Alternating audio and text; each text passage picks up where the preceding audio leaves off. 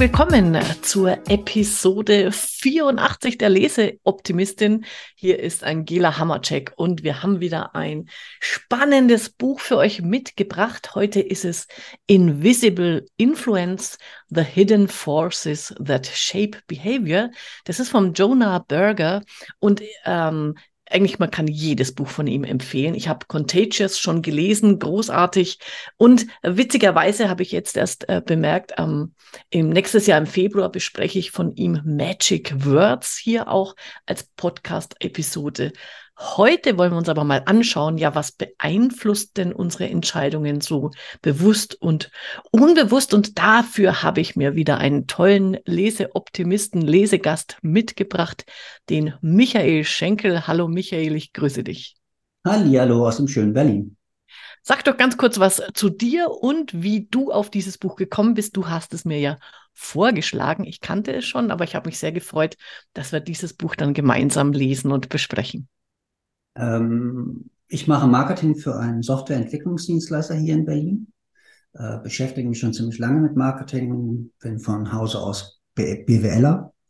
Und Jonah Berger ist mir mit seinem ersten Buch irgendwann mal über den Weg gelaufen. Irgendjemand hat es empfohlen, Contagious. Ähm, das hat dann dazu geführt, dass ich den ganzen, also im Sommerurlaub im Endeffekt am Strand lag und das Buch verschlungen habe.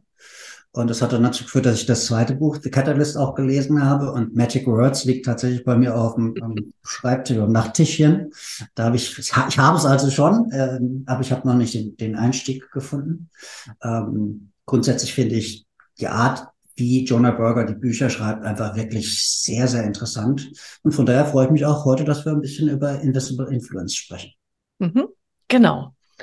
Ähm, ja, also für mich so der, das erste was ja auch der Titel schon aussagt, aber wo ich mich immer wieder dann selber wieder ertappt gefühlt gefühlt habe, ne? wir sind ja doch an unsichtbaren Fäden, äh, hängen wir so mit unseren Entscheidungen, die wir gar nicht merken. Und das bringt er im Buch so schön rüber. Also er belegt es ja mit unzähligen Studien, also die auch selber durchgeführt hat, um herauszufinden. Man merkt so seinen neugierigen Charakter. Ne? Ähm, ich stoße auf irgendeine für mich Ungereimtheit und jetzt will ich mal wissen, woran liegt das? Und für mich war es dann noch mal so ein, ähm, ich habe mich oft ertappt gefühlt, ne? so nach dem Motto, ich glaube ja immer, ich bin so individuell und entscheide alles ganz frei und alleine. Und da zeigt er nochmal so schön auf, also wo eben so hinten die Fäden an einem hängen und ähm, wo man vielleicht beeinflusst wird, ohne es zu merken. Und äh, das fand ich so bemerkenswert und spannend das, an dem Buch. Das geht mir tatsächlich auch so. Ähm, als ich BWL studiert habe, war immer die Frage, ob man sich denn von Werbung beeinflussen lässt. Mhm. Und äh, natürlich lässt man das. Man merkt es halt vielleicht gar nicht. Also man sagt, oh, die Coca-Cola-Werbung ist ja gar nicht so toll. Ja, aber du sprichst gerade über Coca-Cola. Also ähm, Zusammenhänge gibt es manchmal nicht. Immer sind sie so äh, transparent. Und das Schöne, und wir werden ja vielleicht noch über die eine oder andere Geschichte in dem Buch sprechen, ist halt auch, dass er da versucht, diese Zusammenhänge zu zeigen, aber eben nicht immer sagt, es muss immer so sein. Es muss nicht immer so sein, dass du A tust und dann B folgt, sondern es kann auch genau andersrum sein. Und äh, das macht es halt eben spannend. Das macht es im Marketing spannend, aber ich finde auch im Leben macht es spannend. Also es hilft auch, dieses Buch, wenn du so möchtest, sich selbst so ein bisschen zu reflektieren. Das ist jetzt kein psychologischer Ansatz, aber wirklich sozusagen, hm, bei mir ist das auch so. Wo kommt das eigentlich her? Und wenn ich das aus Marketingperspektive sehe, dann ist für mich immer wichtig, dass ich den Kontext betrachte, in dem jemand ist. Aber, und das ergibt sich quasi auch aus dem Buch, Menschen sind halt unterschiedlich. Das ist jetzt keine neue Erkenntnis, aber sie sind auch in den Situationen unterschiedlich. Sie empfinden unterschiedlich. Und das heißt, ich bekomme manchmal Reaktionen auf etwas, beispielsweise auf Social Media, wo ich denke, wo kommt ihr denn her? Das hat überhaupt nichts mit dem zu tun, was ich da gerade kommuniziert habe. Aber auf der anderen Seite findet etwas statt, das ich nicht beeinflussen kann. Das einfach total überraschend für mich ist. Aber diese Person hat sozusagen auch ihren eigenen Kontext. Sie kommt also mit dem von mir generierten Kontext, sie hat ihre eigene Situation und dann äußert sie sich. Und damit muss man natürlich in irgendeiner Form umgehen. Genau.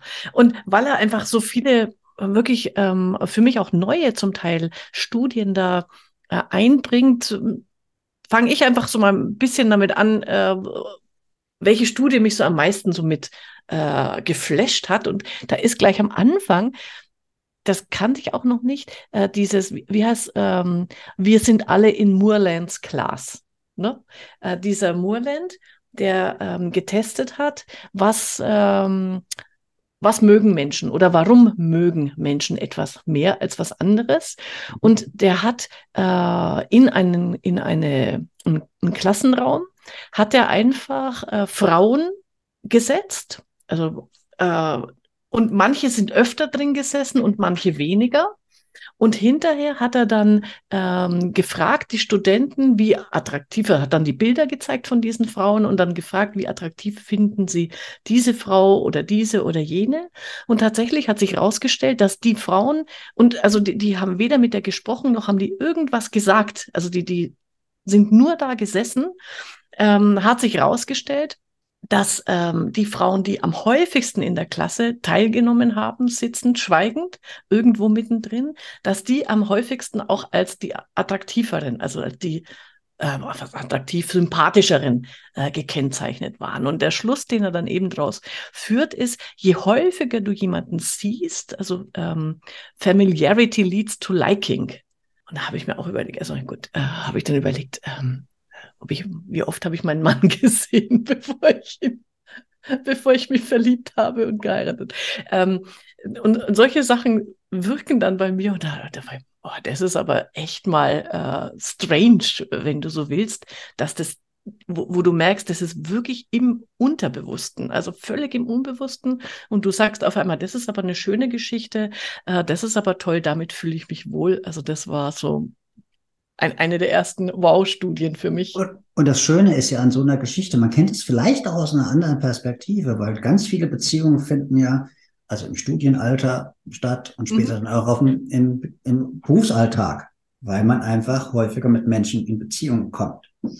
Ähm, ist ja heutzutage auch ein bisschen schwieriger, wenn man das eben nicht so hat und dann ähm, versucht über verschiedenste andere Möglichkeiten Menschen kennenzulernen, die einfach quasi da nicht so natürlich entstehen. Und diese Art dieser Wiederholung, das ist Marketing natürlich jetzt auch keine wahnsinnig neue Erkenntnis. Also man muss Menschen die Möglichkeit geben, mit einer Marke, mit einer Botschaft immer mal wieder zu interagieren, damit sie sich verfestigt. Und das ist halt im privaten Umfeld genauso. Ne? Also wenn du deine Kollegin oder deinen Kollegen siehst, irgendwo mal findest du ihn halt auch vielleicht sympathisch.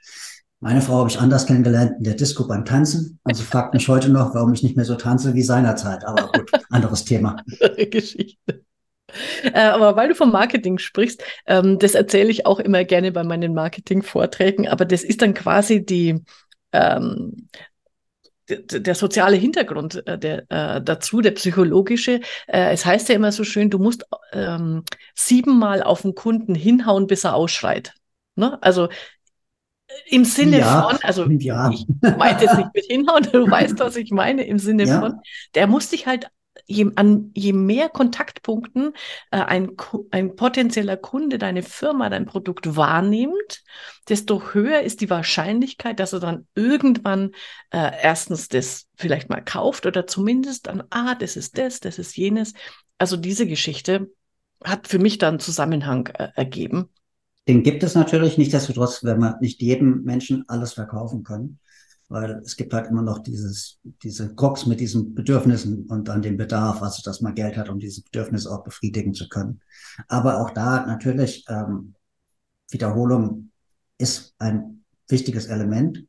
Umso interessanter ist sogar dieses, dass man Dinge wahrnimmt, ohne es bewusst wahrzunehmen. Also ähm, wenn man viel in Social Media unterwegs ist, kriegt man das ja vielleicht manchmal mit, indem man irgendeinmal irgendjemand einem erzählt, oh, ich lese schon ganz lange das, was du da kommunizierst. Wenn man einen Podcast macht, ja. meldet sich irgendwann und sagt, ich höre dich schon seit einem ganzen Jahr und man hat keine Chance gehabt, das mitzubekommen, aber es wirkt dennoch. Und das ist halt auch dieses Unsichtbare im wahrsten Sinne des Wortes. Ähm, in dem Buch geht es ja ganz häufig darum, anderes Unsichtbares, also etwas, das wir selbst gar nicht wahrnehmen, also was zum Beispiel in unserer Erziehung stattfindet, weil unsere Nachbarn uns verändern, ähm, wie, keine Ahnung, der, die Benennung eines Hurricanes dazu führt, dass Kinder artverwandt genannt werden. Also, obwohl es ja was Negatives wäre, ein Hurricane ist selten irgendwie positiv, aber nichtsdestotrotz führt ein, ein Hurricane-Name zu einer Abwandlung dieses Namens ähm, bei, der, bei der Geburten, bei den entsprechenden Geburten, die dann in der Folge passieren. Und das sind so kleine Dinge, wo man sagt, krass, wirklich? Hätte ich ja nie gedacht. Und dadurch, dass du, du hast ja von Studien gesprochen, dadurch, dass sie halt immer untersucht sind, ist es eben nicht so ein typisches Marketingbuch, mache A und dann kommt B, mache sieben Schritte und dann kommt das. Ja, mach sieben Schritte, mache fünf, mache auch 500. Es kann was passieren. Nur, dass du weißt, es gibt halt Zusammenhänge. Und ich finde das wirklich großartig an dem Buch. Und es ist per se damit gar kein reines Marketingbuch. Da steht auch schon auf dem Cover, dass er verschiedenste Disziplinen miteinander vermengt. Also Psychologie, Verhaltensökonomie, äh, Sozialwissenschaften, die Wirtschaft. Und deswegen macht es einfach wirklich interessant, sich mit dem Buch und im Endeffekt auch mit allen seinen Büchern zu beschäftigen. Mhm, genau. So, wir reden noch über Hurricane Katrina, weil das fand ich auch sehr, sehr bemerkenswert. Vorher, weil wir äh, gerade bei Beziehungen und ähm, wie sehr wir äh, jemanden vielleicht mehr mögen, je öfter wir ihn sehen.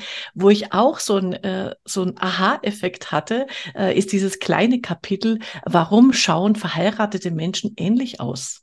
Also ist es ja immer so, wo ich mir denke, ob ich jetzt meinen Mann wirklich ähnlich sehe, weiß ich nicht. Dazu sind wir staturtechnisch und, und ansonsten zu unterschiedlich. Aber was, was äh, stimmt, ist dieses, er nennt es Emotional Mimicry. Das heißt, das finde ich wirklich, war mir vorher so nicht bewusst, wenn du, je länger du mit jemandem zusammen bist, du reagierst ja, du imitierst ja auch immer die Menschen in deinem Umfeld. Und das heißt, in dem Fall, je länger du verheiratet bist, du lachst an den gleichen Stellen, du weinst an den gleichen Stellen, also deine, äh, die Falten in deinem Gesicht fangen an, gleich zu werden und damit natürlich die Ähnlichkeit der Menschen. Das hat mir einfach total gut gefallen als Idee. Ja, warum schauen sich alte Ehepaare immer ähnlicher. Also es ist nicht nur, dass man seinem Hund ähnlich schaut, sondern auch dem Partner. Wobei beim Hund bin ich mir nicht so sicher.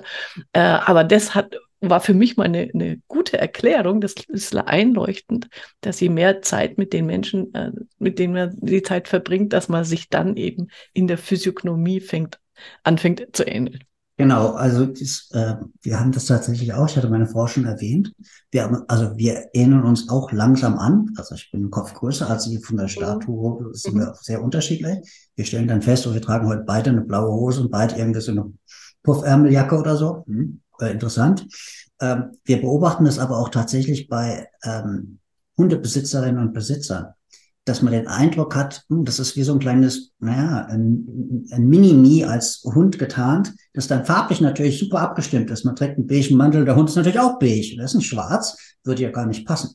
Ähm, ist sehr lustig. Äh, ich weiß da auch nicht die Zusammenhänge, aber ähm, tatsächlich gibt es ja auch ähm, im Marketing, in der Verkaufspsychologie immer wieder diese Ansätze zu sagen, dass du dein dein Gegenüber spiegeln sollst. Also wenn jemand sich nach vorne beugt, dass du dich auch nach vorne beugst. Wenn jemand sich zurücklehnt, du dich auch zurücklehnst.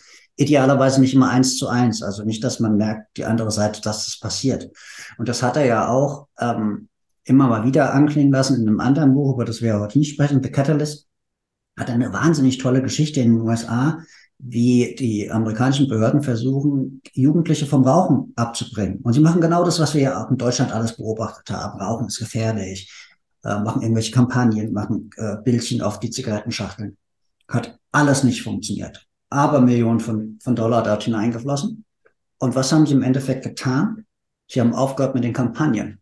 Weil Jugendliche, insbesondere Jugendliche, lassen sich ungern sagen, was sie in der Tendenz, was sie tun sollen. Und wenn du ihnen also sagst, Rauchen ist gefährlich, oh, wie, wie cool bin ich denn? Das ist nämlich gefährlich, ich mache es. Du sollst es nicht tun, ist ungesund. Hm, ist mir doch egal, was ich mit 90 mache. Aber wenn du aufhörst, es zu thematisieren, sorgt das dafür, dass Jugendliche weniger rauchen. Und das ist so eine unfassbare äh, Erkenntnis im Marketing, dass du zwar etwas erreichen möchtest, aber indem du es nicht tust, es möglicherweise erreichst. Eben diese ähm, unsichtbaren Zusammenhänge. Ja, und weil du gerade von den Spiegelneuronen sprichst, ne? Also das ist ja da auch nochmal ein ganz wichtiger Punkt, der bei ihm äh, da nochmal gut, gut ausgeführt wird, ist, dass wir, also das eine ist eben die Ehepaare, die sich immer ähnlicher sehen, weil sie sich nachmachen, aber dieses den anderen spiegeln ähm, führt ja tatsächlich dazu, äh, dass man sich sympathischer ist, dass man dem anderen zugewandter ist, dass man dadurch, ja, macht es beim Beispiel äh, so ein Ehepaar, das ihre Tank ähm, verkaufen will, äh, dass da diese Verhandlungen einfach zu besseren Ergebnissen führe, wenn ich mich dem anderen zuwende und im, im Prinzip also nicht eins zu eins nachmache, sondern einfach ähnliches Verhalten zeige. Und da haben die ja auch nachgewiesen, tatsächlich in, in, in so Tierstudien und dann auch bei Menschen, also kann man ja alles in diesen MRTs jetzt sehen, tatsächlich, dass allein, wenn ich eine Banane esse, wie es in diesem Beispiel war, dass, und du schaust mir zu, dass in deinem Kopf, obwohl du die Banane nicht isst, all diese äh, Zellen, Neuronen aktiviert werden, die der Affe selber braucht, um die Banane zu essen. Also das es, ist wirklich faszinierend, wie äh, da, äh, ich weiß gar nicht, welcher Kategorie ich das zuordnen sollte, ja. ob das jetzt Biologie ist oder wie auch immer, was da passiert. Er hat ein anderes, das klingt ein bisschen merkwürdig, aber ein anderes äh, Beispiel gebracht mit Kakerlaken. Ah, ja. Kakerlaken äh, halten sich gerne im Dunkeln auf und hat eine Testanordnung gehabt. Es gibt eine Strecke von A nach B. Kakerlake sitzt im Dunkeln. Es wird, sie wird beleuchtet und natürlich flitzt, guckt sie ganz schnell, wo muss sie hin? Auf der anderen Seite ist B, da flitzt sie hin ins Dunkle. Okay, soweit relativ normal. Ähm, dann hat er die Kakerlaken von, durch andere Kakerlaken beobachten lassen. Das klingt jetzt ein bisschen merkwürdig. Kakerlaken beobachten Kakerlaken. Aber nehmen wir es einfach mal hin. Was passiert ist, die Kakerlake rennt ein Drittel schneller. Also allein durch die Anwesenheit anderer Kakerlaken performt sie besser. Okay. Nächste Versuch an, Versuchsanordnung. Das Labyrinth wird ein bisschen schwieriger. Es gibt jetzt nicht nur A und B, sondern C und D, also wie so ein Kreuz, wenn man so möchte. Die Kakerlake muss sich also ein bisschen orientieren, wo sie hinrennen muss, damit sie wieder ins Dunkle kommt. Wieder gemacht, getan. Okay, sie rennt jetzt keine Ahnung nach C. Wieder gucken Kakerlaken zu. Jetzt braucht die Kakerlake ein Drittel länger. Bedeutet, Menschen, das kennen wir tatsächlich ja auch bei uns manchmal, wenn man drauf achtet. Wenn ich Sport mache, meine Frau guckt mir zu, renne ich doppelt schnell. Wenn ich, boah, nehme ich jeden Baller an, ah, dann nehme ich mit jedem Gegner auf. Wenn es kompliziert ist, brauche ich meine Ruhe. Bitte jetzt nicht reden, nicht schwören. Ich muss jetzt. Ich bin ganz anders an, angespannt. Ich bin in einer ganz anderen persönlichen Situation, in einem Stressmoment möglicherweise. Das geht den Kakerlaken so, das geht uns Menschen aber auch so. Und alleine an solchen Kleinigkeiten festzumachen, okay, so sind wir auch.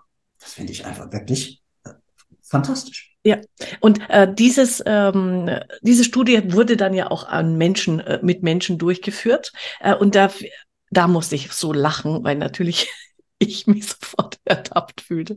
Ähm, man kann das sehr gut damit vergleichen. Also eine einfache Aufgabe, da fühlst du dich angespannt, wenn andere zuschauen. Dann machst du auch, du bist ein Drittel schneller. Also das muss man auch für die, für dein eigenes Arbeitsverhalten sich mal klar machen. Es, und es, es muss ja gar nicht sein, dass der andere dich anspornt. Ne? Es reicht, wenn die im Raum sind. Das heißt, für mich in der Arbeitswelt, wenn ich ähm, Aufgaben mache, die ich immer schon, die ich gut kann und ich mache die in einem Raum gemeinsam mit anderen, dann sind wir alle besser, schneller. Dann machen wir die besser, die Aufgabe. Wenn aber eben eine komplexe Aufgabe kommt, und da kommt das wunderbare Beispiel, stell dir vor, du musst einparken. Und du kannst normalerweise ganz wunderbar sogar einparken. Hauptsache, es schaut dir keiner zu. Dann weiß ich ganz genau, ne, wenn mein Mann neben mir im Auto sitzt und ich soll einparken, werde ich auf einmal zum katastrophal schlechtesten Einparker dieser Welt, alleine weil er mir zuguckt und äh, weil ich mich gestresst fühle. Und das muss man einfach wissen. Ähm, und da reicht halt die Anwesenheit des Mannes. Er muss gar nicht, er sagt sowieso nichts. Er weiß auch warum. weil ich dann halt gestresst bin. Aber das, sich das klar zu machen, das finde ich so schön in dem Buch, dass dir dann deine eigenen Verhaltensweisen natürlich auch nochmal bewusst werden. Und so wie du jetzt gerade gesagt hast, Michael, wenn du halt merkst, ich brauche Konzentration, dann muss man halt auch mit dem Mitarbeiter, Kollegen, mit dem Partner klar machen, hey, jetzt bitte Ruhe, ähm, nicht im Raum sein, allein das schon äh, stresst, finde ich, fand ich sehr, sehr interessant, auch bei dieser, bei dieser. Genau, das sind also diese vielen Querbeziehungen, weil auch da, man sagt ja zum Beispiel, es könnte sinnvoll sein, dass du viele Tätigkeiten an deinem Arbeitsplatz ausführst, aber machst du eine andere Tätigkeit, machst du dir an einem, anderen, an einem anderen Arbeitsplatz, in einem anderen Büro. Du musst jetzt irgendwie nachdenken, du musst jetzt, machst mit dir selbst quasi ein Brainstorming. Da macht das nicht am Arbeitsplatz. Geh in einen Besprechungsraum, mach die Tür hinter dir zu, nutze die Tafel und male da. Einfach, weil es ein anderes Setting ist und du dich sozusagen auch anders stimulierst. Und auch da, sich selbst zu beobachten, sich selbst kennenzulernen, ist halt wirklich eine wichtige Aufgabe. Die übernimmt einem keiner. Ne? Also ich habe lange in Großraumbüros gearbeitet. Ja, ist nicht für alles ideal. Ne? Man kann mal ein schönes Schwätzchen halten, das ist alles gut. Aber wenn der Kollege telefoniert, hm, ist es schwierig, dass ich dann konzentrierten Text schreibe. Und so muss man natürlich für sich so schauen. Ne? Also heutzutage in diesen größeren Organisationen, wie kriegt man das denn hin? Alles ist irgendwie modern, alles ist irgendwie offen, alles irgendwie wahnsinnig cool. Aber runtergebrochen auf einen selbst und die eigene Arbeit und die Auseinandersetzung damit könnte möglicherweise was anderes zielführender sein. Ja, genau. Ähm, fällt mir jetzt ein, dass ich glaube, das passt jetzt so thematisch auch zu diesen, ähm, wie, wie werden wir beeinflusst davon, wenn jemand zuschaut oder mit im Raum ist oder irgendwie dabei ist oder eben auch nicht, passt, finde ich jetzt auch diese Untersuchung, wie wir von unseren Geschwistern beeinflusst werden. Also dieses, ähm, also ich bin, ich habe einen zwei Jahre älteren Bruder und äh, dieses Verhältnis von Geschwistern, die ja immer in der Kindheit um, also um die Gunst, die Liebe der Eltern äh, buhlen, wenn man so will. Und äh, wo dann, wenn der eine äh, der, der älter, das ältere Geschwister, sage ich mal jetzt, super gut im Sport ist, äh, dass dann das jüngere Geschwister vielleicht entweder ganz was anderes macht oder sich in einer anderen Sportart besonders hervortut. Und äh, hast du ja vorhin schon gesagt, da gab es ja eine, also gibt es ja auch wieder so eine irre Studie über Geschwister, also was für ein Geschwisterteil bist du und bist du dann erfolgreicher in einer Sportart? Genau, also er hat eine, eine super Untersuchung des äh, Frauennationalteam der USA im Damenfußball 2015, also die Damen, die Amerikaner Weltmeisterinnen geworden. Da hat er festgestellt, dass drei von den 23 Damen 17 ältere Geschwister haben. Und wenn man das jetzt einfach mal runterbricht, 17 ist also, also signifikant anders. Und dann, wir, wir kennen das vielleicht auch, also bei mir im Bekanntenkreis, gibt es immer wieder Eltern, die glauben, wir, die erziehen die Kinder identisch, also wenn sie mehrere Kinder haben. Und das ist an sich schon unmöglich, weil beim zweiten Kind hast du schon die Erfahrung des ersten Kindes. Du gehst also ganz anders damit schon um. Also das Kind ist umgefallen. Ja, es hat umgefallen, kann er wieder aufstehen, so nach dem Motto. Während beim ersten Mal natürlich alles super behütet. Bedeutet auch für das zweite Kind, dass es häufig vom ersten Kind ganz schnell Dinge abgucken kann und zum Beispiel sich schneller laufen lernt. Schneller, also die, die Körperlichkeit ein bisschen schneller zumindest äh, entdeckt. Muss nicht so sein, ist aber relativ häufig so. Und dann hat ähm, die Untersuchung er ergeben, dass was auf der einen Seite positiv ist, auf der anderen Seite aber auch andere Einflüsse hat. Beispielsweise, wenn das erste Kind irgendwie akademisch besonders, naja, einen gewissen Vorsprung hat oder es zum Beispiel malen kann, dann wird das zweite Kind feststellen, oh, der, den Rückstand, das es empfindet, ist so groß, ich fange gar nicht an mit Malen. Ich fange gar nicht an mit Musizieren. Und so auf den Sport ist es so, dass ganz viele der ersten Kinder eben eher einen akademischeren Weg einschlagen und ganz viele zweite Kinder eher einen sportlichen. Und bei der, bei der Damen-Nationalmannschaft waren es eben 17 von 23, die ältere Geschwister haben sich damit im Sport ähm, bewiesen haben. Mhm. Und äh, was ich aber dann, ähm, das kommt sehr schön im Buch auch immer wieder durch, es sind halt 17, das heißt bei 5 trifft es nicht zu, das heißt es sind keine ähm, 100% allgemeingültigen Regeln und das sagt er auch immer so schön, ne? also es ist, ähm, es gibt eine, halt eine Häufung, die die Tendenzen zeigt, aber beim Einzelnen muss es nicht so sein. Und genau. das muss einem auch äh, mir, mir sticht es ein bisschen im Herz, wenn du sagst, von 17 und 5 kommst du zu 23. Ich hatte Mathe-LK, da würde ich sagen, vielleicht waren es 6. So, aber, aber tatsächlich ist es genauso. Es gibt eben sowohl in dem Buch, und das macht er großartig, er, also er stellt sozusagen Erkenntnisse gegenüber. Und er sagt jetzt nicht, oh, es ist immer so, es ist immer Blaupause, die du verwenden musst, um dahin zu kommen. Und das ist im Marketing genauso. Also nur weil ich Marketing für ein kleineres Unternehmen mache, kann ich kein Marketing. Ich hatte vorher Coca-Cola erwähnt. Dafür bin ich nicht der richtige Mann. Äh, das ist artverwandt, aber es ist eben nicht identisch. Und äh, natürlich können auch erste Kinder sehr, sehr gut im Sport sein und zweite Kinder eine wahnsinnig akademische Laufbahn hinlegen. Ja, genau. Ähm, aber für, für einen selber finde ich, wenn man auf sein eigenes Leben guckt, das finde ich eigentlich das Spannende, wenn man dann seine, seine ganzen Studien und Erkenntnisse liest, dann kann man ja immer für sich so mal checken, ähm, trifft davon was auf mich zu? Also das meinte ich ganz am Anfang mit, ne? diese unsichtbaren Fäden, äh, äh, die man äh, im Rücken hat, die einem nicht bewusst sind, so nach dem Motto, vielleicht habe ich ja geglaubt, ich habe mich ganz frei und äh, selbstständig dazu entschieden, dass ich jetzt eben studiere und mein Bruder nicht. Aber vielleicht ist es genau eben dieser Ansporn gewesen, zu sagen, okay, er, er hat es halt nicht äh, gemacht, sondern jetzt bin ich diejenige. Also ich habe die akademische Laufbahn äh, eingeschlagen. Er ist der Musiker geworden. Also insofern äh, ist das ganz, ganz witzig, wenn man dann auf sein Leben zurückguckt, wo eben diese Fäden sich befinden. Und das ist sogar, also manchmal ist es sehr transparent sogar, wenn man sich damit beschäftigt. Ähm, das klingt jetzt, mh, hm, das ist kein wahnsinnig tolles Argument für Michael Schenkel, aber ich mag Bayern München also die, den Fußballverein. Das ist ein bisschen langweilig heutzutage, weil sie halt nur noch gewinnen. Aber ich komme aus der Frankfurter Ecke. Warum mag ich nicht die Eintracht? Warum mag ich nicht mhm. Kickers Offenbach? Warum mag ich nicht den SV Darmstadt 98? Warum mag ich nicht Mainz? Ich mag Bayern. Hm, mein Vater mochte Bayern. Mhm. mhm. Und ist, also manchmal ist es relativ ja. offensichtlich, wenn mich damit auseinandersetzt. Ich würde es natürlich total negieren. Das, mein Vater hat das nichts zu tun. Hm, wer weiß. Mhm. Hat er mir vielleicht als kleines Kind viele Geschichten von Franz Beckenbauer erzählt? Könnte schon sein, oder? Mhm. Und so, also passieren dann Dinge, das ist jetzt nicht schlimm, ob ich jetzt Bayern mag oder, okay, also wenn ich einen HSV mögen will, wäre es nicht so schön oder ich Hertha. trotzdem mit dir aber, weiter. Danke, danke. Aber auch Liverpool, also, also Aber ähm, viele dieser Dinge passieren tatsächlich sehr unterbewusst. Und ähm, damit ist es auch ein schönes Buch. Es muss nicht so in die, in die Tiefen der persönlichen Psychologie eintauchen, aber es zeigt halt, es gibt Zusammenhänge und denk halt mal drüber nach.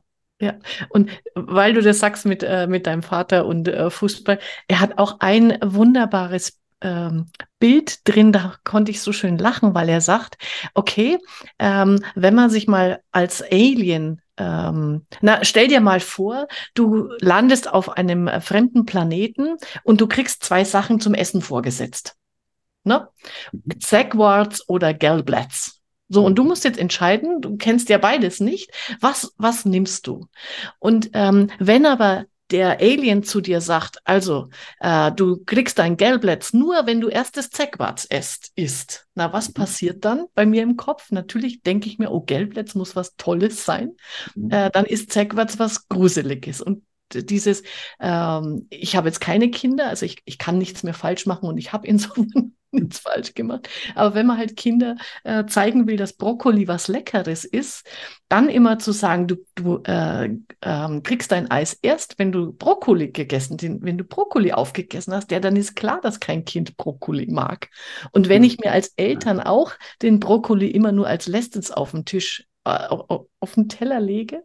Also diese Sachen, ich, mag dann immer diese kleinen Geschichten, die er da so einstreuselt, die das nochmal so schön bebildern. Genau, also mir geht es genauso.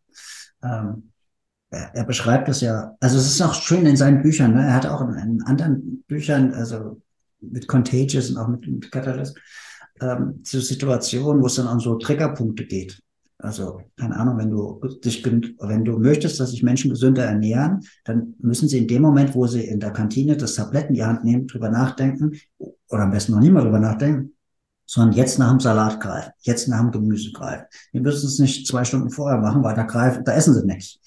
Ähm, wie schafft man das? Und dann schönes Brokkoli-Beispiel oder Rosenkohl oder was auch immer, also was Kinder manchmal mögen, aber häufig eher nicht. Wenn man selbst sozusagen, naja, immer viele Kartoffeln und Pommes frites auf den Teller schaufelt und das Fleisch zuerst isst und den Salat immer so, ach, heute esse ich mal nicht. Naja, was signalisiere ich denn dann? Und wir haben das auch, ne? Also du musst die Hauptspeise essen, um den Nachtisch zu, zu bekommen. Ah, also wenn du das so vermittelst, dann ist doch klar, dass der Nachtisch das Leckere ist. Mhm. Und wie gesagt, da bin ich total bei dir. Ähm, diese kleinen Geschichten sind einfach großartig. Ja, genau. Ähm, noch so eine kleine Geschichte oder äh, größer, äh, egal. Anfangen tut es damit, dass, es, dass sie überlegen, also warum ist eigentlich Britney Spears und äh, J.K. Rowling so berühmt geworden und andere nicht.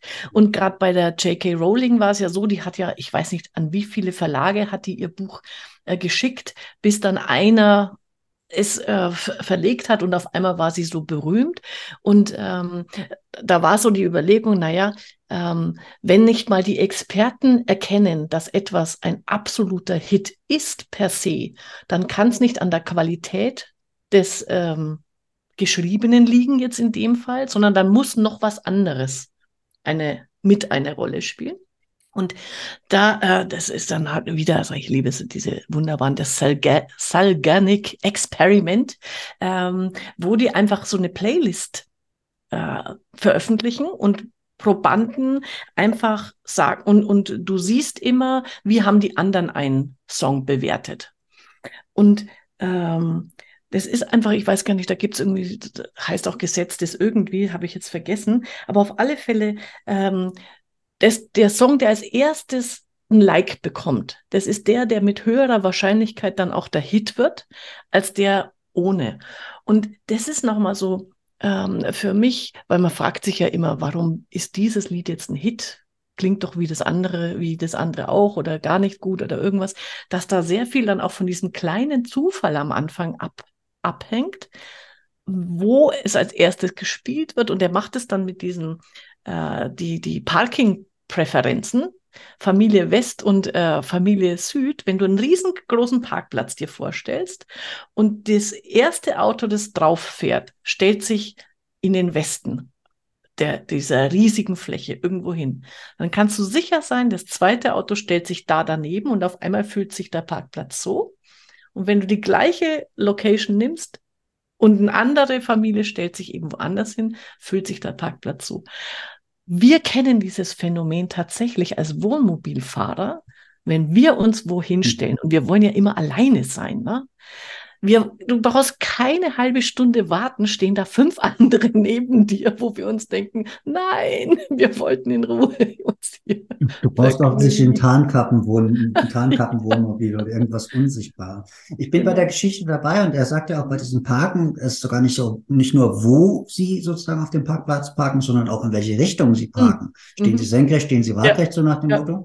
Äh, das hat auch wieder Einflüsse. Ich finde sogar noch die Geschichte mit Frau Rowling dahingehend super, weil ich weiß auch nicht mehr, waren es 14 irgendwelche Verlage, ja. die sie abgelehnt ja. haben. Und der 15. hat dann Ja gesagt, weil die Tochter das Buch gelesen mhm. hat, nicht der potenzielle Verleger. Und der hat gesagt, sie hat gesagt, das ist super. Aber, und das wird jetzt noch spannender, weil Frau Rohling mal selbst versuchen wollte herauszufinden, mhm. wie erfolgreich kann sie sein, hat sie mal ein Buch veröffentlicht unter Pseudonym. Und das Buch wurde nicht verkauft. Das ist Frau Rohling, die kann offensichtlich ganz gut schreiben. Es wurde nicht verkauft. Erst als rauskam, wer hinter dem Pseudonym steckte. Wollten ganz viele Menschen dieses Buch lesen.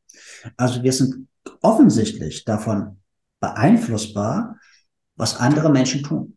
Das versuchen wir auch, ne? das sehen wir auch. Also wir haben, keine Ahnung, bekannte Menschen, die als Werbeträger aktiv sind. Ja. Gut, ob der jetzt irgendwie so ein Schuppenshampoo kaufst, weil er irgendein Rennfahrer mit 28 irgendwie sich die Haare wäscht, weiß ich nicht. Aber offensichtlich scheint es ja zu funktionieren. Es funktioniert so sehr, dass Frau Rohling, wenn sie ihren Namen draufschreibt, das Buch verkauft und wenn ihr Name nicht draufsteht, verkauft es eben nicht.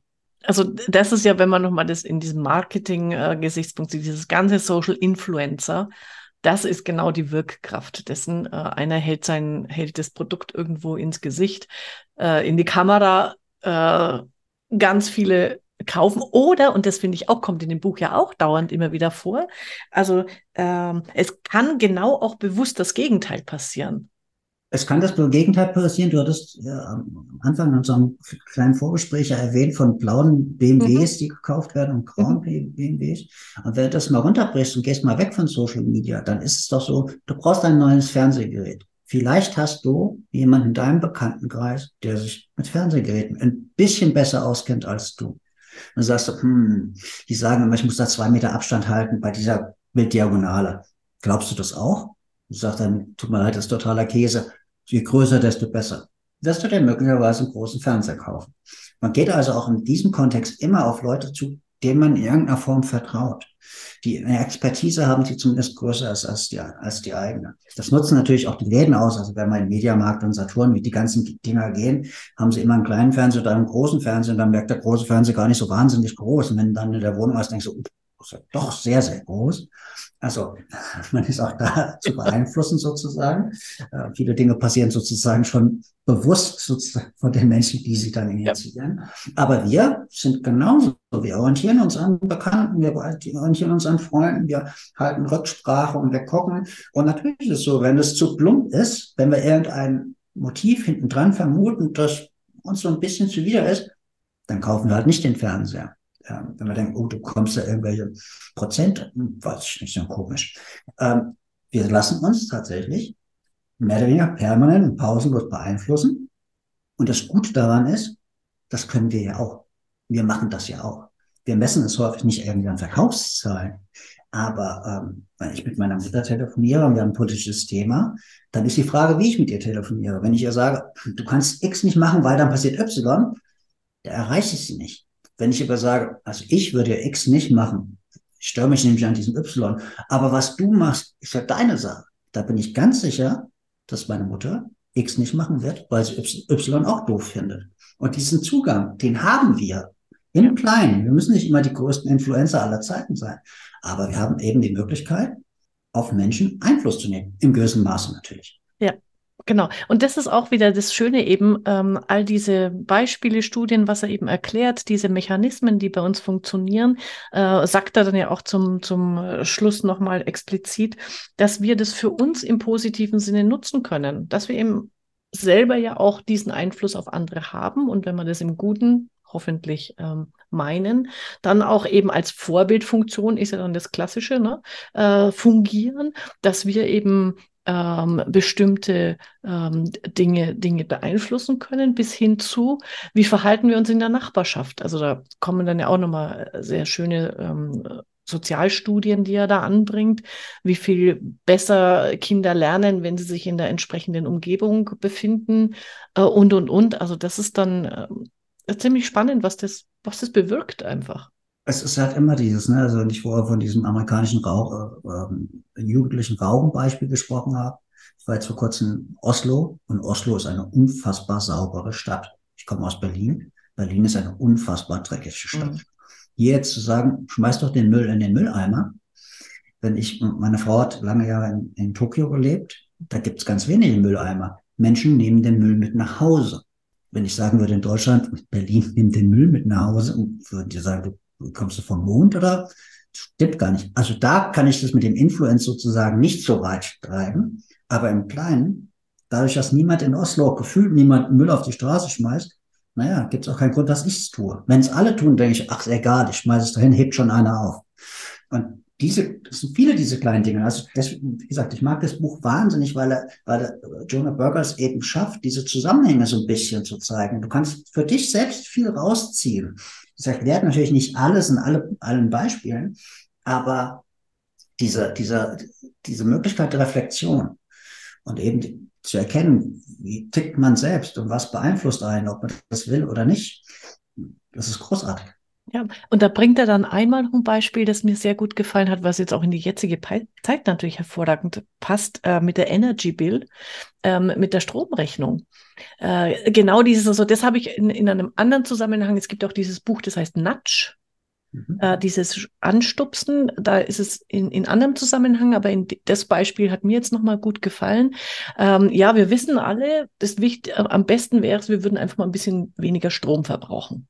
So, und dann haben die auch wieder eine Studie gemacht. Das, ich glaube, die Studie ist sogar vom, von diesem Robert ähm, Caldini, wo ich auch schon hier Influence gelesen habe. Aber ich glaube, da hat er mitgewirkt, schreibt er zumindest. Und ähm, wo sie einfach ausprobiert haben, ja, wie kriegen wir jetzt in der Nachbarschaft die Leute dazu, dass sie weniger Strom verbrauchen? Dann haben sie ähm, Brief geschrieben, sie können Geld sparen. Äh, dann haben sie gesagt, äh, verwende dieses Gerät statt jenes. Äh, dann haben sie, also sie haben es mit allen möglichen Sachen, äh, tu Gutes für die Umwelt, also mit verschiedensten Botschaften und waren so ganz gespannt und haben geglaubt, also wenn man jetzt die Umwelt anspricht, dann sparen sie alle Strom, dann sind sie brav, die Bürger. Und nein, keins von dem hat funktioniert. Also es haben alle gleich viel Strom verbraucht wie, wie vorher. Und erst als sie dann noch eine Geschichte ausprobiert haben, nämlich auf die Stromrechnung draufzuschreiben, ähm, 77 Prozent deiner Nachbarn äh, schalten abends das Licht aus und sparen deswegen Strom. Also irgendwie so Beispiele zu geben, wie konkret in der Nachbarschaft Strom gespart wird, hat es äh, signifikant zu einer Veränderung geführt. Und das fand ich super cool. Es ist halt immer diese, der, diesen Hebel, den man finden muss. Ne? Also ja. nicht, ich hatte diese Beispiele, die Beispiele, ich hätte jedes dieser anderen Beispiele auch gut gefunden. Ja. Ich würde mir das mal wünschen bei meiner Abrechnung, die ich bekomme, die ich nicht genau. verstehe. Seitenlang irgendwelche Zahlen. Denkst du, was, was wollt ihr eigentlich? Was wollt ihr mir denn da sagen? Von daher würde möglicherweise jeder Hinweis schon irgendetwas bewirken. Aber tatsächlich, dieser Hinweis mit, den, mit der Nachbarschaft und wie die denn inter, äh, oder agiert, ähm, ist äh, toll. Und offensichtlich scheint es zu funktionieren. Wir sind dann ja. in einem Wettbewerb. Wir, wir, wollen den Kolleginnen und Kollegen, den Nachbarinnen und Nachbarn nicht nachstehen. Wir, wir wollen nicht mehr Strom verbrauchen. Ähm, ja, das ja. Und, wird. Ähm, Genau, und das ist mir dann nochmal eingefallen. Wie gesagt, in diesem Buch Nudge ist ein, ein ähm, anderes Beispiel, das jetzt aus meinem beruflichen Umfeld mir sehr gut gefallen hat, nämlich tatsächlich, dass das australische Finanzamt hat ähm, die Bürger aufgefordert, immer wieder äh, pünktlich die Steuererklärung einreichen, und sonst wird, werdet ihr bestraft, sonst kriegt irgendwie Strafzins und so weiter. Hat alles nicht funktioniert. Erst als das Finanzamt den Bürgern geschrieben hat, 88 Prozent ihrer Nachbarn haben die Steuererklärung schon eingereicht. Äh, sie fehlen noch. Bumm. Mhm. Da, da sind sie äh, wie wild ähm, haben die die Rückmeldung gekriegt. Und die Frage ist halt auch da, im, wieder im Marketing, ja. wie häufig funktioniert diese Aussage? Funktioniert die jedes Jahr? Ähm, was ist denn, wenn im nächsten Jahr noch 82 Prozent da stünde, wenn es also eine reale Zahl wäre? Ach, dann habe ich noch ein bisschen mehr Zeit jetzt, weil im letzten Jahr waren es 88. Ich habe mir das im letzten Jahr gemerkt. Also man kann diese Dinge mhm. machen und schön, wenn sie dann erfolgreich sind. Ob sie sich dann übertragen lassen auf andere Branchen oder gar nur aufs nächste Jahr, ja das dann kann man natürlich auch mal testen. Ja, genau. Also das sind dann so Geschichten, da sage ich, ja, da man müsste beim australischen Finanzamt nachfragen, ob sie es im nächsten genau. Jahr mal probiert haben. Auf alle Fälle, äh, das sind diese wunderschönen Geschichten. Und da fällt mir noch eins ein dazu, ähm, was er auch nochmal erklärt an der Stelle. Tatsächlich, ähm, was motiviert Menschen, wenn sie im Rückstand sind? Äh, im, im Sinne von, wenn ein, äh, wenn, wenn ein Team am Verlieren ist, äh, oder ein Tennisspieler, er macht es mit diesem ähm, äh, großartigen, äh, berühmten Tennisspiel, von dem ich noch nie was gehört hatte vorher. Ähm, aber Tennisleute äh, kennen das. Also dieses, bin ich, weiß ich, ich schaff's auf keinen Fall mehr. Ne? Ich bin jetzt 17 zu 0 hinten, vergiss es. Dann bin ich eher geneigt aufzugeben. Aber wenn ich nur ein Tor oder ein Set im Rückstand bin, dann habe ich, lege ich gern noch mal eine Schaufel drauf, weil ich weiß, hey, ein bisschen mehr Anstrengung und das kann mir noch gelingen. Das fand ich auch noch mal sehr schön, genau. dass man da unterscheiden muss. Und das, also 17 zu 0 im Tennis wird schwierig. Nee, also das war jetzt nur so ah, Aber er hat es natürlich auch, glaube ich, mit Basketball dann unter anderem ja. auch. Und da ist auch, äh, wer knapp zurückliegt, also dass Wettquoten ganz gut sind, wenn man in der Halbzeit zurückliegt, weil dann die zurückliegende Mannschaft doch noch gewinnt weil es im Endeffekt besonders reinhaut. Mhm. Es gibt aber auch natürlich, ähm, wenn wir jetzt die wohl beste Basketballliga der Welt, die NBA in den USA verfolgt, ähm, immer wieder so große Turnaround-Games, also wo, keine Ahnung, ein Team mit 20, 25 Punkten führt und dennoch nicht gewinnt, weil sie einfach immer weniger machen. Sie machen einen Schritt weniger, machen noch einen Schritt weniger, die anderen machen den Schritt mehr, sie treffen häufiger. Ähm, dann setzt die Psyche so ein bisschen ein. Wir haben doch unseren großen Vorsprung. Wo ist er denn hin? Was machen wir denn jetzt? Alles wird ein bisschen hektischer, alles wird ein bisschen äh, stressvoller. Und die anderen sind jetzt im Flow und treffen gefühlt alles. Und auch da ist es natürlich, sind ganz viele Dinge, die man auch für sein Arbeitsleben daraus ableiten kann. Wenn man selbst in einen Flow-Modus kommt, dann fällt einem vieles leichter. Dann möchte man vielleicht gar nicht nach Hause gehen. Dann guckt man auf die Uhr und denkt so, oh, eigentlich hätte es schon längst losgehen müssen, aber ich mache es noch schnell fertig, weil jetzt habe ich es. Jetzt bin ich da eben reingekommen. Und da gibt es, wie gesagt, ich, ich, alle diese Beispiele kann man wirklich ähm, super breit äh, anlegen und schön diskutieren und schön sehen, weil eben es ist eben nicht nur ein Marketingbuch, es ist ähm, ein Buch über das Leben, wenn man so möchte. Und eine Geschichte, wenn wir ja. schon bei Geschichten sind, würde ich gerne noch äh, Klar doch. loswerden im Marketing passiert es immer mal wieder, dass gewisse Zitate unendlich häufig verwendet werden. Ein Zitat hat äh, Henry Ford irgendwann mal gesagt, soll er zumindest gesagt haben. If I had asked people what they wanted, they would have said faster horses. Also wenn ich meine Kunden gefragt hätte, was sie wollen, hätten sie gesagt, schnellere Pferde. Henry Ford, na, wie der Name schon sagt, Ford Company. Offensichtlich ist die Erfolgsgeschichte relativ einfach. Unendlich viele Autos verkauft. Wir, abgesehen davon, dass wir heutzutage gerne Erfolgsgesch oder Geschichten immer im Nachgang am Erfolg messen, war das wohl ein super Zitat, weil er wusste ja, hm, keine Pferde, sondern, sondern Autos.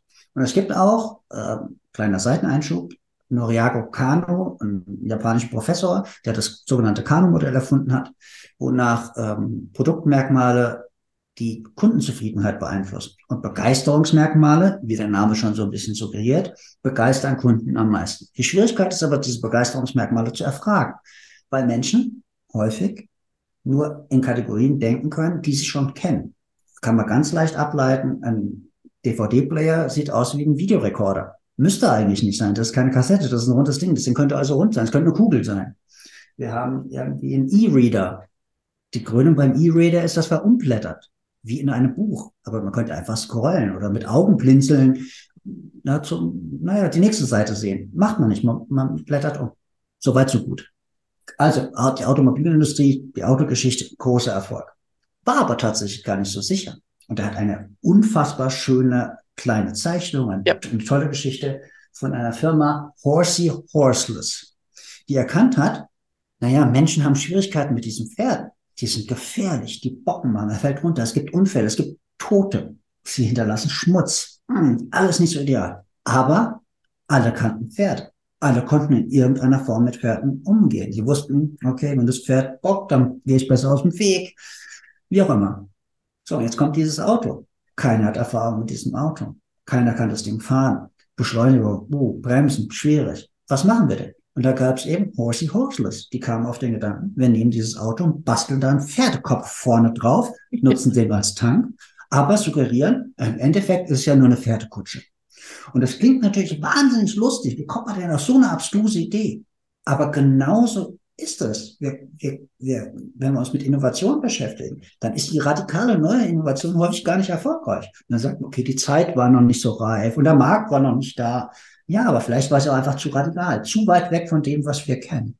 Und auch da wieder E-Reader oder DVD-Player, tausend von äh, ähm, Beispielen. Es muss also ein bisschen familiär wirken. Es ist eher sozusagen gefühlt eine Evolution statt eine Innovation. Es ist der Faktor natürlich eine Innovation. Beides. Ähm, aber wir sagen, wirklich, hinterher gucken wir drauf und sagen, tolle Geschichte, tolles Zitat. Ach, dieser Henry Ford, aber in der, in der Umsetzung, keiner kennt Horsey Horseless, aber außer Jonas Burger offensichtlich, ähm, wir zwei jetzt.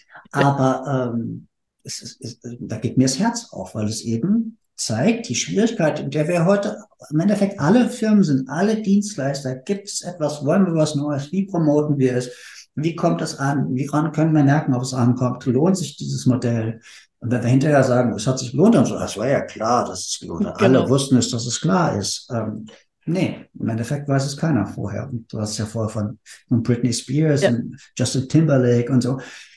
Die, naja, es ist klar, dass die erfolgreich sind. Nee, ist eben nicht klar. Hinterher ist es klar, aber im Vorfeld war es eben nicht. Es gibt genügend ähm, Nachwuchssängerinnen und Sänger, die im Mickey Mouse Club aufgetreten sind und keine Stars wurden. Ja, genau. Und das ist da auch nochmal, und dann äh, können, wir, können wir das für heute schließen. Genau dieses, äh, wo man für sich jetzt, wenn man eine Firma ist, nochmal drüber nachdenken kann, wenn ich eine absolute Innovation hier präsentiere, das ist vielleicht was, das macht den Menschen eher Angst und führt zur Ablehnung. Wenn ich ein Produkt mehr oder weniger kopiere, dann schaut es aus wie das andere, wird auch nicht zum Hit, sondern dieses, was du schon gesagt hast, dieses ein bisschen familiäre, also irgendwie, es muss einen Wiedererkennungseffekt haben, äh, aber ein bisschen sich differenzieren von anderen Dingen. Und äh, dann ist die Wahrscheinlichkeit eines Erfolgs zumindest größer. Er macht dann auch äh, diese, ich wusste es auch gar nicht, wenn die, ja die Farbe des Jahres äh, gekürt wird, ne? wenn sich dann bei Pantone irgendwie äh, äh, irgendwelche Menschen einschließen und stundenlang diskutieren. Aber letztlich ist es dann einfach auch nur ein, äh, was ein Shade of Grey und mhm. nicht irgendwie. Aber wie großartig, weil ich komme nicht aus der Branche, ja. ich komme aus, also viele Branchen kenne ich nicht. Ja. Und ich hätte mir dann, ich kennt diese, dieses Farbspektrum sozusagen, aber ich habe mich nie damit auseinandergesetzt, welche Auswirkungen die Farbe des Jahres ja. sozusagen auf die gesamte Modeindustrie hat. Und wir wundern uns ja immer, wenn wir dann im Schaufenster vorbeigehen, ja. dass dann keine Ahnung weiß auf einmal angesagt ist und alle haben weiße Klamotten und das nächste Jahr sind alles rosa. Ja. Und das dritte Jahr sind sie beige. Ah, kann ja wohl kein Zufall sein. Aber die Zusammenhänge dann zu sehen, auch da spektakulär. Genau, super. Ah, das war ein sehr schönes Gespräch äh, und es ist ein ganz tolles Buch. Du sag mal, auf Deutsch gibt es das Buch aber nicht, oder? Nee. Ich glaube nicht, ich habe nochmal gegoogelt jetzt, ja, habe aber auch nicht auch noch mal geguckt. Es ist aber auch gut zu lesen, also ja. ähm, sehr einfaches, klares, verständliches Englisch. Ähm, genau.